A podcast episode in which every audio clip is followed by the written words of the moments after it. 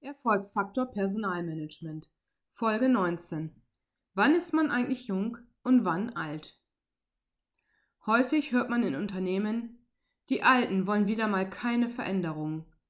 Und im Gegenzug, die Jungen wollen wieder einmal alles auf den Kopf stellen. Wer ist eigentlich jung und wer alt? Ist der 30-jährige Fußballspieler alt? Ist der 30-jährige Manager jung? Ist der 50-jährige Lehrer alt?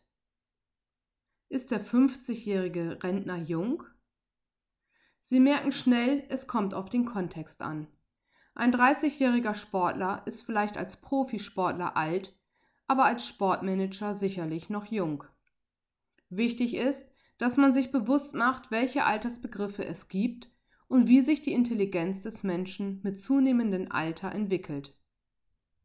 Bei den Altersbegriffen wird wie folgt unterschieden. Das chronologische Alter ist die formale Zeitrechnung. Das Alter nach Lebensphasen wird unterschieden nach der Jugend, den Eltern und Großeltern. Das biologische Alter steht für die körperliche und psychische Leistungsfähigkeit. Das psychologische Alter ist die persönliche und soziale Wahrnehmung des Alters. Von diesen Unterscheidungen ist es abhängig, wie wir im Alltag alt und jung kategorisieren. Wichtig für Unternehmen ist in diesem Zusammenhang das Wissen, wie sich die Intelligenz im Laufe des Lebens eines Menschen weiterentwickelt. Man unterscheidet grundsätzlich zwischen der kristallinen Intelligenz und der fluiden Intelligenz.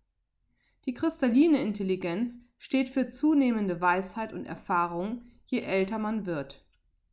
Man reichert sein Erfahrungswissen durch vorangegangene Lernprozesse kontinuierlich an und steigert damit die sozialen Kompetenzen, das Spezialistenwissen und das Lebenswissen.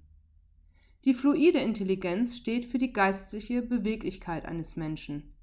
Sie nimmt mit zunehmendem Alter ab was sich in Form einer geringeren Anpassungsfähigkeit an neue Situationen, sinkende Reaktionsgeschwindigkeiten, langsameres Lernen oder auch sinkende Innovationsfähigkeit ausdrücken kann.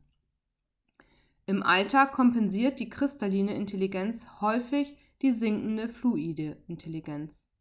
Im Arbeitsalltag wird älteren Mitarbeitern oft Besonnenheit und gute Problemlösungsstrategien bescheinigt, während jüngere Mitarbeiter häufig schnell für Innovationen zu begeistern sind und Veränderungen vorantreiben wollen.